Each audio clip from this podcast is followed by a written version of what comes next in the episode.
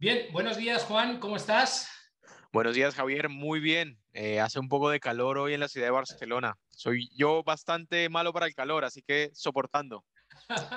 bueno, pues espero, ¿vale? No machacarte mucho, ¿vale? Y que además del calor, bueno, pues no lo pases mal del todo, ¿vale? En esta, en esta entrevista, ¿de acuerdo? Seguro que no, seguro que no, Javier, al contrario. Muy bien, Juan. Bueno, pues nada, pues agradecerte de verdad que estés por aquí, ¿vale? Eh, bueno, eh, cuando hablé contigo te dije que es eh, mi primera aventura dentro del mundo de, los podcasts. tenía muchas ganas de, entrevistarte. Eh, bueno, eh, te sigo, ¿vale? Por, todos los, por, todas las redes, ¿no? Y sobre todo las cosas que, haces desde, hace mucho tiempo. Y, bueno, pues la verdad es que tenía, pues insisto, muchas eh, ganas de entrevistarte y gracias de verdad por aceptar la invitación, Juan. Gracias a ti, Javier, por invitarme. Me hace mucha ilusión participar en tu podcast. Eh, de verdad que creo que es un podcast que va a tener mucho recorrido, que va, a tener muchos oyentes en, el futuro y me alegra ser uno de los primeros entrevistados y de verdad muchas gracias por la invitación y espero que lo que contemos aquí a las personas que lo escuchen en su momento, primero que todo un saludo, les sea de utilidad. Fenomenal, Juan. Bueno, voy a presentarte, ¿vale? Eh, si hay alguna cosita, sabes que me dejo, por favor, eh, adelante apunta, ¿vale? Eh, Juan eh, es experto en, eh, en, Growth LinkedIn y generación de leads de B2B. Actualmente eres el CEO y el fundador de, de Amix Digital, ¿no? Correcto. cuéntanos, Juan, es decir, ¿cuándo decides embarcarte en esta apasionante aventura que es el emprendimiento? Mm, Javier, ¿quieres la historia corta o la historia larga? bueno, tú mismo, ¿vale?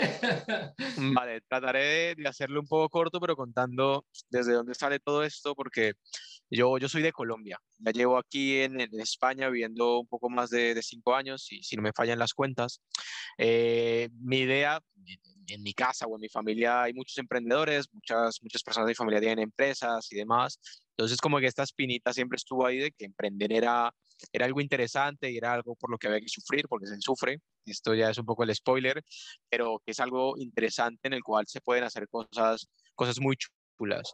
Eh, dicho esto, mi idea no era emprender ni tan joven, ni tan rápido, ni mucho menos. Era un plan bastante a mediano largo plazo, pero cuando yo acabé la, la universidad en Colombia, yo ya había trabajado desde que había iniciado la universidad en diferentes proyectos de marketing y comunicación, pero allí decidí venir a España a estudiar un máster.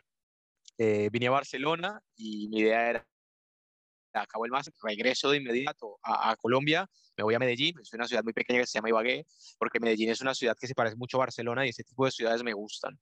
Entonces era un poco el objetivo y, y era, estoy aquí 11 meses, el máster duraba 10, un mes viajando para conocer Europa y me regresaba las cosas se torcieron, como, como os podéis dar cuenta, ya llevo más de cinco años aquí. eh, la universidad, la escuela de negocios en ese momento hizo una, una, ¿cómo llamarlo? Como un evento en el cual invitaron a directores de oficinas de relaciones públicas en Barcelona y allí fue mi, mi mentora y, la persona por la que estoy aquí, que es Gloria Almilay, a, a exponer Weber Shandwick, que era la agencia por la que yo trabajé eh, hace un par de años aquí, aquí en España. Realmente acabé haciendo prácticas allí en la oficina de Barcelona con, con Gloria. Gloria movió cielo y tierra para que se realizaran los documentos de legalidad en España, que es un tema que da para otro podcast. Es muy complicado eh, tener documentos de legalidad en España cuando no tienes ningún tipo de nacionalidad europea. Entonces fue una travesía.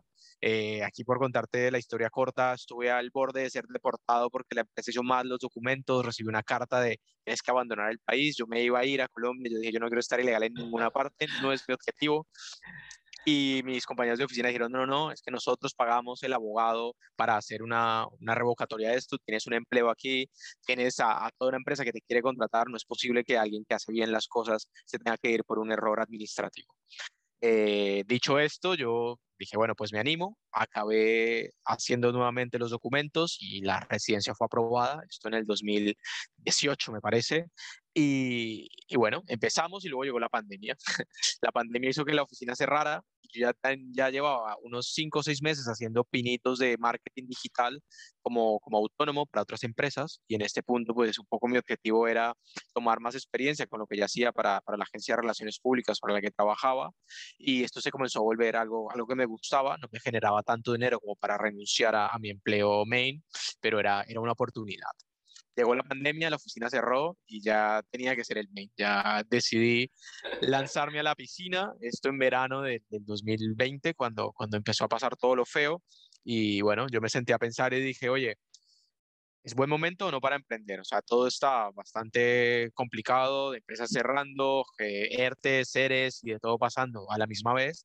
Pero dije, bueno, si es que si no es ahora, pues no será nunca me animé, empecé, creé, estuve un par de meses haciendo cosas como autónomo y en el mes de octubre del 2020 dije, no, hay que crear una empresa porque si las cosas van bien es mejor tenerlo todo reglamentado y con un poco más de cuerpo que, como autónomo. Eh, creamos la empresa en ese momento con, cuatro socios más, o sea, éramos muchas personas, primer error al emprender. Eh, si estáis escuchando esto y queréis emprender, eh, mirad, los números son importantes. Si sois más de cuatro, ya vais mal. Eh, además de que tengáis una financiación increíble y tengáis un proyecto muy, muy tocho, pero estas cosas pasan poco. Si crees una empresa que va a empezar desde, desde chiquito, es mejor ser, ser pocos y luego ir sumando personas al proyecto. Porque cuando empiezas muchos, no hay tanta comida para tantas bocas, por decirlo de alguna manera. Y esto genera conflictos, inconvenientes y que las cosas vayan de capa caída. Dicho esto, eh, ya llevamos con Amix pues ya casi dos años como SL, eh, trabajando con diferentes tipos de clientes. Y ya llegando a tu pregunta, Javier, pues emprender yo creo que es una montaña rusa. Creo que es la mejor manera de definirlo. ¿Por qué lo digo? Porque yo hablo de mi caso personal, con los otros emprendedores que también eh, sienten lo mismo, pero, pero hablo de mí porque puedo contar mi experiencia en primera persona. Ajá creo que hay días en los que te sientes en las nubes y creo que hay otros días en los que te sientes en el infierno, por llamarlo de alguna manera. Y esto es un control de emociones que yo creo que obviamente tener una buena idea es importante, tener eh, conocimientos de ventas, que es lo que haces tú, Javier, es vital para cualquier empresa y más cuando estás empezando, pero la gestión de las emociones creo que es una de las cosas que nunca te enseñan y que tienes que saber para poder emprender. Porque, como te digo, yo hay días en los que me levanto y digo, hoy me voy a comer el mundo. Hoy puedo, tengo la energía de llamar a miles de personas, de prospectar, de hacer nuevos eh, lead de hablar con 10 clientes, hacer un montón de reuniones. Y otros días en los que digo, wow, es que me levanto porque tengo un compromiso con, con mi empresa, conmigo mismo y no puedo quedarme tirado en la cama hasta las 9 de la mañana como me encantaría.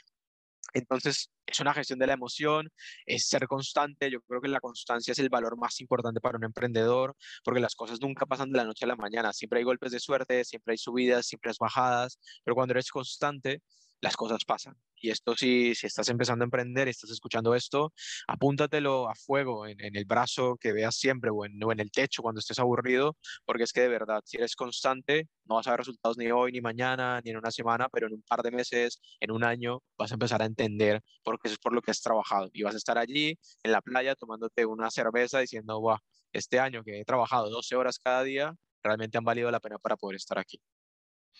Qué interesante, Juan. La verdad es que has dejado muchas perlas, ¿eh? muchas perlas dentro de lo que, para que realmente aquellos que, emprenden, ¿no? O incluso que se quieran lanzar a la piscina, pues evidentemente vean que no es un camino de rosas, que efectivamente estoy de acuerdo contigo, ¿eh? emprender es como, como una montaña rusa. Y, algo que, me ha encantado es eh, cuando has hablado del tema de la gestión de emociones. Es cierto, ¿eh? la verdad es que si esto no lo enseñaran cuando realmente estudiamos o cuando éramos pequeñitos, yo creo que creceríamos de otra manera y efectivamente gestionaríamos las diferentes situaciones que, tiene la vida de una manera eh, distinta, ¿no? o por lo menos no tan abrumadora ¿no? Como, como, en ocasiones, como en ocasiones ocurre. Juan. Totalmente, Javier. Yo creo que la gestión de las emociones y la gestión de nuestra economía personal son cosas que deberían enseñarnos cuando estamos en el colegio o cuando estamos niños en el instituto, cuando estamos aprendiendo pues matemáticas, ciencias naturales. No sé cómo es el cole aquí en España, es una cosa que, que no creo que no entenderé hasta que no tenga hijos, pero en, en Colombia sí que es verdad que, que te enseñan matemáticas, te enseñan ciencias sociales, te enseñan historia, te enseñan muchas cosas, pero, pero claro, nunca te hablan de de qué hacer cuando te sientes triste o de qué hacer cuando eh, vendes tus primeros bocatas y te ganas tus primeros céntimos y qué haces con ese dinero. Entonces son elementos que, yo creo que son vitales y que ayudarían a, a tener una sociedad mucho más empática también, porque al final pasa que muchas personas por llegar a su objetivo pisotean a otras y yo creo que este tampoco es el objetivo de, de, emprender. Yo creo que emprender es crear una comunidad en la que todos aportamos un granito de arena porque al final, como me decía, me dijo Gloria cuando inicié con mi empresa, hay mercado para todos. Entonces yo creo que ayudarse es, es, es vital para conseguir que todos consigamos resultados interesantes para nuestras vidas y por supuesto para, para impulsar la economía local, que al final cuando todos trabajamos por algo, pues la economía del país en el que estamos va a aumentar, va a ir a flote y eso nos beneficia a todos. Totalmente de acuerdo. Oye, y, Juan, ¿cómo, cómo ayudas ¿no? Eh, eh, a otros profesionales ¿no? y a otras empresas desde tu negocio actual? Vale. Eh, primero yo soy producto de mi producto, por decirlo de alguna manera. Nosotros cuando creamos a MITS tomamos muy malas decisiones a nivel empresarial, porque era nuestra primera empresa, no teníamos ni idea de cómo tener una empresa legalmente constituida y correctamente hecha. Y estuvimos al borde de cerrar bastantes veces, la verdad. Bastantes veces de decir, no, pues eh, disolvemos esto porque esto no va para ninguna parte y demás. Eh, hasta que encontré la manera de aplicar todo lo que hacíamos para nuestros clientes en nosotros. Cuando llegó este momento, eh, conseguimos sacar a flote la empresa, especialmente con Grow LinkedIn, que es nuestra insignia y nuestro principal servicio, porque es allí donde realmente conseguimos nuestros resultados y nuestros clientes. ¿Cómo ayudamos actualmente? Nosotros estamos especializados en B2B. Nosotros hace, tenemos algunos clientes B2C que llevan personas de mi equipo porque para ser muy honesto, soy muy malo para B2C, no entiendo el B2C, soy no no no no es una cosa que yo entienda del todo. Entonces toda la parte de de B2B es la que nos especializamos y toda la gestión de las diferentes emociones que tenemos con, con los puntos de, de, ayuda. ¿Qué hacemos? Nuestra especialización es la generación de clientes potenciales. Los construimos embudos, trabajamos normalmente sobre LinkedIn, aunque también hacemos algo de publicidad, pero nuestro objetivo es ayudar a empresas, normalmente pymes, startups, a conseguir eh, resultados y abrir un nuevo canal de adquisición, porque lo que pasa siempre es, no, pues yo voy a hacer SEO, yo voy a hacer SEM, yo voy a llamar, pues, hacer llamadas frías, voy a hacer un email pero muchas veces LinkedIn en este momento es uno de los canales más potentes para los negocios B2B. Así que la manera en la que nosotros ayudamos es llevando a estas empresas a abrir su canal de LinkedIn para que sea un canal más de captación para sus negocios. Eh, nosotros somos Amits Digitals, que es la marca madre de Grow LinkedIn y de cualquier otra empresa que creemos en el futuro, porque nuestro objetivo, esto, esto, está en catalán, es amigos digitales. Nuestro objetivo es poder ayudar a las empresas como si fueran, entre comillas, nuestros amigos, porque para nosotros el negocio de nuestros clientes es casi tan importante como el nuestro. Porque si nuestro cliente le va bien, hacemos juntos. Si nuestro cliente le va mal, nos despide y no vamos a tener ningún tipo de crecimiento ni ningún tipo de elemento adicional. Así que siempre tratamos de ser lo más cercanos posibles con este tipo de puntos para conseguir mejores resultados. Oye, Juan, cambiando de tercio, eh, ¿quién es Juan? Juan Duque eh, como ser humano. Buah, esta es una pregunta bastante... ¿Quién soy yo? A ver, ¿qué, ¿qué se me ocurre, Javier? Yo creo que yo más que todo soy un soñador. Yo creo que, que, es lo primero que soy. Yo creo que soy una persona soñadora, eh, que se ha marcado muchas metas, muchos sueños y que gracias al esfuerzo, a la vida y, a Dios ha conseguido ir ganando de a poco cada uno de ellos. Eh, creo que soy una persona muy transparente también. Creo que soy una persona que, que le gusta ayudar, que le gusta estar ahí, que no le gusta engañar ni, ni mentirle a las personas. Creo que soy una persona que está para ayudar y que se ha formado con ganas de, de aportar un granito de arena a las personas que le rodean. Eh, creo que es imposible decir voy a acabar con el hambre del mundo, voy a acabar con, los, las personas que no tienen un techo, pero sí que es verdad que trato de esforzarme por ayudar a mi círculo en, el granito de arena que sea que tenga. Si me quiero comer un pastel y hay un amigo que vende pasteles, pues porque voy a ir a la pastelería top de la ciudad, como con mi amigo, que si tengo algo, pues prefiero hacerlo con, con personas que, que tienen un, un objetivo y una sinergia de vida similar a la mía, porque creo que es la manera en la que personas que no somos eh, millonarios podemos ayudar. Ah, fenomenal, fenomenal, qué bonito. Eh, Juan, oye, yo, cuando estuve preparando el cover, ¿vale? Que, que, digamos la carátula, ¿no? Con la que luego incluiremos este podcast, te veo montado bueno, una especie de avioneta o, algo así. Eh, eh, cuéntanos, eh, es decir, esto es un hobby, esto es que un día los amigos te gastaron, y perdona por la expresión, una putete y dijeron, no, tienes que subir aquí y a ver cómo te la montas en el aire. Pues, cuéntanos un poquito, por favor. Me, me, lo busqué yo mismo, Javier, para ser honesto. yo cuando estaba en mi ciudad, en Ibagué, eh, trabajaba para la empresa de energía del departamento, uh, un poco como Celsia, pero allí, antes de yo venir, ahora ya no es así, las empresas de energía funcionaban a nivel de comunidad autónoma. Entonces la de mi comunidad se llamaba Enertolima. Entonces yo entré a trabajar allí, a hacer, hacer un reemplazo de la persona que se encargaba de comunicación externa con medios, de que toda la parte de, de relacionamiento. Y bueno, yo siempre he sido muy proactivo y dije, oye, qué interesante sería grabar un nuevo video institucional, porque el video que tenéis actualmente creo que está bastante pasado de moda. ¿Qué, qué os parece si grabamos uno? Le dije a la directora de, de comunicación del momento a ella le pareció bien la idea y a mí me pareció mucho más maravilloso porque el objetivo o el guion del vídeo era que yo me iba a ir por, todos los, por todas las ciudades del departamento, de la comunidad autónoma, a, hacer, a grabar los, los lugares más icónicos. ¡Qué bueno! Ella lo aprobó. y, entonces mi trabajo durante esos ocho meses aproximadamente fue eh, visitar medios, por supuesto, que era un poco el trabajo que hacíamos allí de comunicación, pero también ir con un cámara, con una persona experta en esto, a grabar vídeos para montar un video institucional. Entonces, en una de estas, eh, a mí me pareció que tenía que haber una toma desde el aire, me parecía que esto tenía que pasar. Eh, la directora de comunicación aceptó comprar un dron, pero las tomas no eran tan buenas como yo esperaba. Entonces yo le dije, no, tiene que ser algo más. Entonces me dijo, pues montate en un avión me pareció tan curioso decirle que sí, que me pareció una gran idea. Entonces me dijo, eh, pero yo no te voy a pagar ese avión, Juan, ya te he pagado demasiadas cosas para este vídeo, no, no, no, puedo hacer. Le dije, no te preocupes, ya, ya me encargo yo.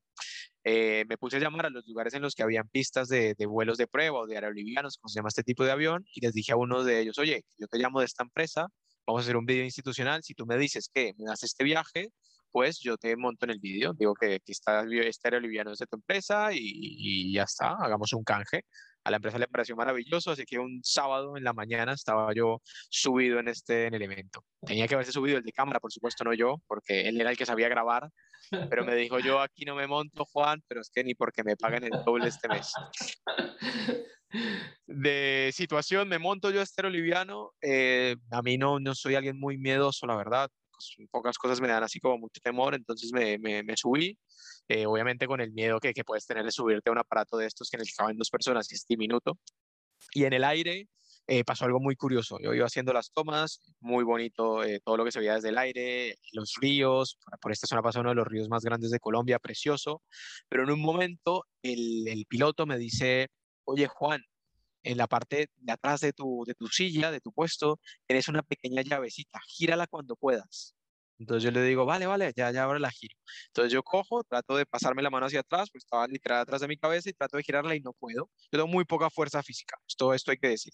Y no puedo, le digo, oye, no puedo, esto, esto es importante. Me dice, no, no, ya lo intentas ahora. Y vale, vale, perfecto. Sigo grabando tal, y me dice, oye, Juan, vuelve a intentarlo.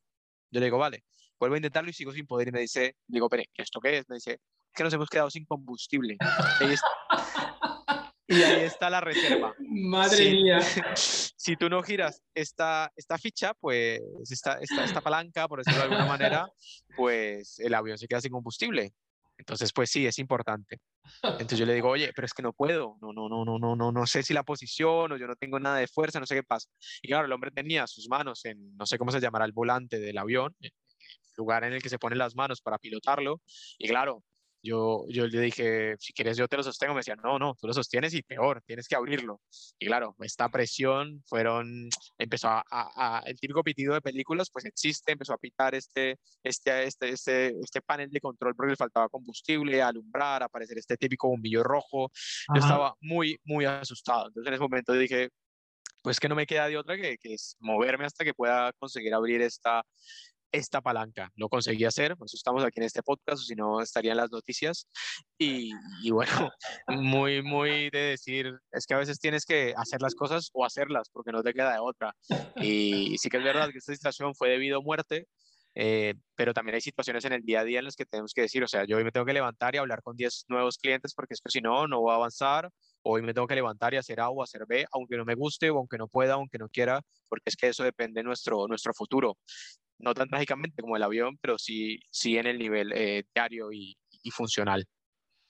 Interesante, vaya experiencia vital, ¿eh, Juan? La verdad es wow. que me imagino que, bueno, ahora lo estás recordando de otra manera, pero en ese momento habrían algunos minutos un poco raros, ¿verdad? Totalmente, cuando bajé me temblaban las piernas, para serte honesto, Javier.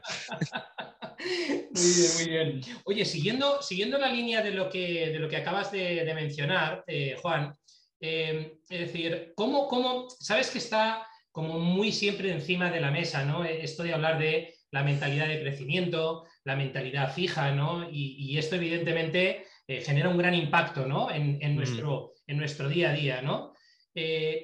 ¿cómo, trabaja Juan Duque su mentalidad para que efectivamente en el día a día lo pueda llevar a un escenario, bueno, pues que, lo convierta en una mejor persona y en un mejor eh, profesional.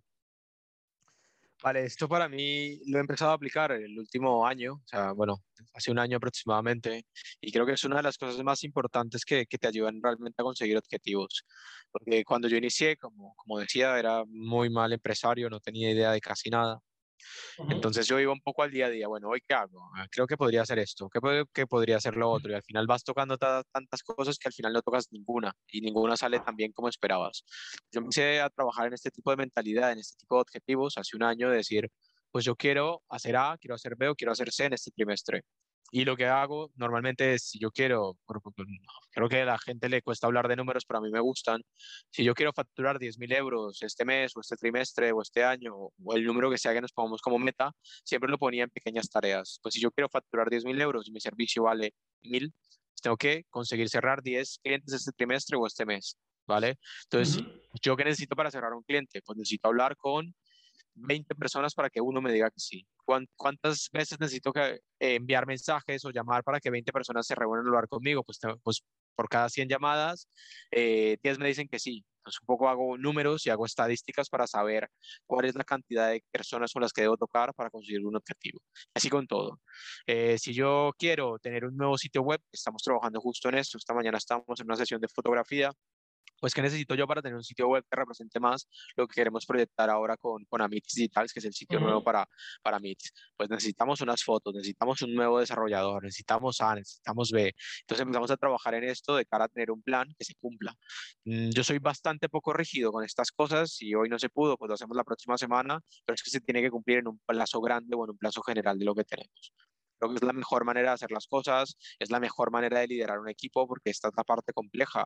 Al final con, con Amitis trabajan cerca de 10 personas y, y, son pocas para una empresa gigante, pero también es verdad que gestionar un equipo es una de las tareas más complicadas de emprender, que, que no lo decía, porque al final todo el mundo tiene sus dolores, todo el mundo tiene sus qué, todo el mundo tiene sus deseos y maniobrarlos y saber realmente qué es lo que necesita cada persona es, es complejo. Entonces, hacer un plan y tener a todo el mundo incluido en este plan, creo que es la cosa más importante de una empresa para poder decir, vale, si yo quiero A para mi empresa en general y quiero B para mis, para mis colaboradores, C para, para tal, pues ¿qué es lo que tengo que hacer para cumplir A, B y C? Porque lo que le pasa a muchas personas, porque me pasaba a mí, es que yo digo, no, ya pasará, ya lo conseguiré, seguro que si hago esto, pues luego pasará, pero no es así. Tenemos que ir haciendo pruebas e ir haciendo diferentes elementos para poder conseguir los resultados, que es un poco basado en esto cómo funciona Grow LinkedIn. Hay que hacer A, B y C y repetirlo las veces que haga falta para poder conseguir los resultados que estamos esperando. Ajá. Y te iba a decir, dentro de esta línea también, es decir, y, y, y, linkándolo ¿no? al, al, tema de LinkedIn, ¿no? que es donde, bueno, nos comentabas antes que es uno de los eh, canales principales a nivel de, B2B. Eh, yo, por ejemplo, eh, te sigo, leo tus pods, todos tus pods están cargados de elementos totalmente prácticos para accionarlos desde el minuto cero. pero cuéntanos, es decir, dentro de esto, de este mundo que es LinkedIn, que tú sabes muy bien que es un mundo complejo y que no siempre aciertas a la primera, es decir, eh, ¿qué, palancas o qué botones apretarías ¿vale? Eh, inicialmente para aquellas personas que todavía pues, están como muy perdidas ¿no? dentro de esta red y que pueden ser un canal hacia el futuro para, sus empresas o para sus propios eh, negocios?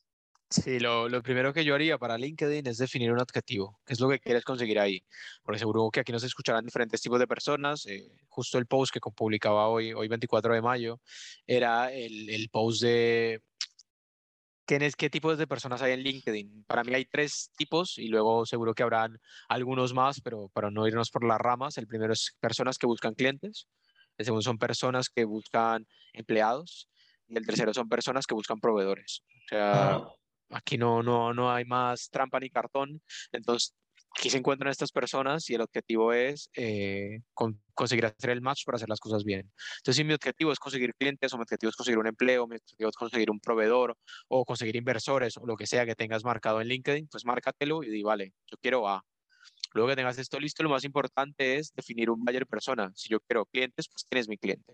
¿A quién le voy a vender mis servicios o mi producto? Luego que tengo esto listo y el buyer persona tiene que estar creado con bastante, con bastante cabeza. O sea, no es decir, pues eh, esto es un buyer persona, sino realmente mirárselo con, con, cariño y hacer uno para LinkedIn. Yo siempre soy muy partidario de tomar las opciones que te da LinkedIn y crear este buyer persona con base a esto. Y luego, en la medida del tiempo, complicarlo lo que quieras de, del café, del chocolate o lo que sea que le guste a esta persona, pero primero poder segmentar lo que queremos encontrar dentro de la red. Luego que tenemos un buyer persona y un objetivo marcado, lo siguiente es buscar el factor diferenciador. Porque yo siempre pongo este ejemplo, ya te lo he contado a ti, Javier, de los community manager. Hay muchos community manager, hay decenas de community manager. Eh, y es difícil para, para este tipo de, de, servicio diferenciarse. Bueno, ¿y tú por qué me cobras A o me cobras B si haces lo mismo que el que me cobra C? Entonces hay que encontrar este valor diferenciador, este mindset, esta manera de presentar las cosas de manera distinta para poder ser diferente en un mercado tan competitivo como en el de los community, por poner un ejemplo, pero, pero así para todo. O sea, seguro que no tienes un servicio ni un producto único en el mercado, porque si fuera así, tuviera demanda, pues eh, serías millonario básicamente.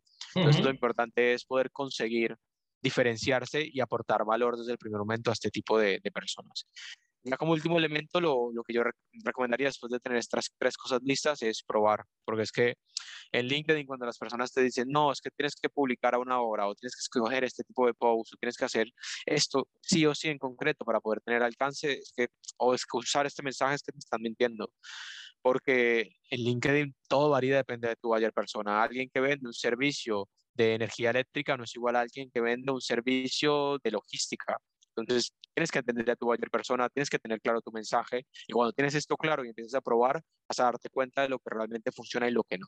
Entonces, esto es el cuarto y ya como bonus, un número cinco es igual, la constancia y la paciencia, porque nada pasa de la noche a la mañana y mucho menos en LinkedIn, donde su algoritmo tiene sus, sus complejidades y no, no poco como TikTok, donde cuando hace las cosas bien ya nos damos cuenta que las, las personas empiezan a subir como espuma. En LinkedIn cuesta bastante más trabajo, o sea, yo que tú mismo, Javier, te vas dando cuenta de que pasaste unos pocos likes y vas aumentando en comentarios, pero es un, un, aumento muy gradual que tarda tiempo y que es constancia. No es como pongo un post y me voy, sino es estar todo el tiempo interactuando con las personas, todo el tiempo buscando el yo te doy, tú me das, porque es la manera en la que LinkedIn funciona. Así que estos serían los, los consejos que yo le daría a, estas personas que, que, quieren iniciar en LinkedIn.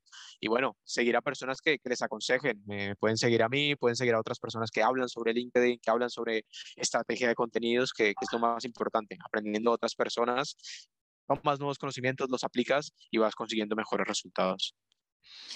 Fenomenal. Eh, Juan, pues oye, vamos terminando ya. Es decir, eh, eh, ¿cómo, ¿cómo, podemos saber de ti? ¿Dónde te podemos encontrar? ¿Cómo nos podemos poner en contacto contigo para que bueno, pues las personas que, que nos escuchen se puedan aproximar a, a, Juan ¿no? y puedan también conversar contigo? ¿no?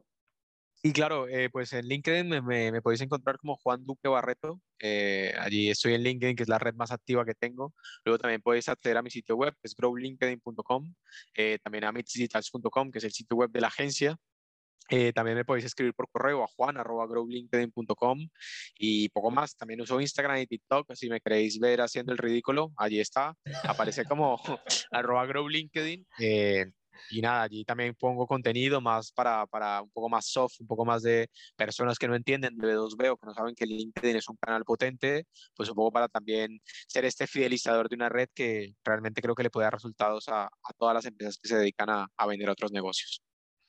Fenomenal, Juan. Bueno, pues, eh, oye, yo te pediría, ¿no? Ya para, para terminar, eh, ¿cómo cerrarías ¿no? esta entrevista? Es decir, nos has dado un montón de consejos, ¿eh? La verdad es que además consejos súper, súper interesantes, pero no sé si lo cerrarías eh, con un último broche o con lo que, lo que nos has trasladado y dices, oye Javier, pues ya va bien, ¿no? Pues yo como último broche, Javier, que es muy de mi filosofía, eh, lo que más cuesta es empezar. Yo creo que, que, es lo que le diría. Lo que más cuesta es ese primer paso. Después de que das el primer paso, créeme que, que los demás van a ir solos. Eh, algunos costarán más que otros, dependerá de muchos elementos, pero en el momento en el que te tiras a la piscina empiezas a, hacer las cosas bien y que creas en ti mismo o en ti misma, porque para opinar hay cientos de personas que te van a decir cómo hacer mejor las cosas, pero el que está viviendo tu el proceso y el que está viendo realmente cómo se pueden hacer mejor o peor diferentes tipos de elementos eres tú. Así que confía, cree en ti mismo o misma y empieza ahora, que para mañana es tarde. Muy bien, Juan. Pues, eh, oye, por mi parte nada más, de verdad que agradecerte el tiempo que, de conversación que, hemos mantenido. Lo hemos casi cumplido, estamos en 36 minutos, más o menos hablamos de unos 30 minutitos, pero, pero, pero bueno, hemos hecho un recorrido yo creo que por, por Juan, el ser humano, por Juan eh, profesional, hemos hablado de mentalidad, hemos hablado de cómo ayudas eh, desde tu negocio a otros profesionales y a otras eh, empresas. Eh, bueno, nos has contado una experiencia vital como la de la avioneta, que wow, ¿vale? Es decir, afortunadamente te tenemos hoy por aquí, ¿vale? Es decir, que aquello, aquello funcionó perfectamente y bueno, la verdad es que nos has trasladado una serie de consejos de verdad muy interesante. por mi parte, de verdad, muchas gracias de nuevo por, por estar aquí y, bueno, y seguimos en contacto, eh, Juan. Muchas gracias, Javier, por la invitación. De verdad, valoro mucho, me gusta mucho este espacio. Espero en el futuro, cuando el programa lleve muchas, muchos, muchas tandas y muchos invitados, poder volver a participar. Así que encantado y espero que estos, estos consejos o esta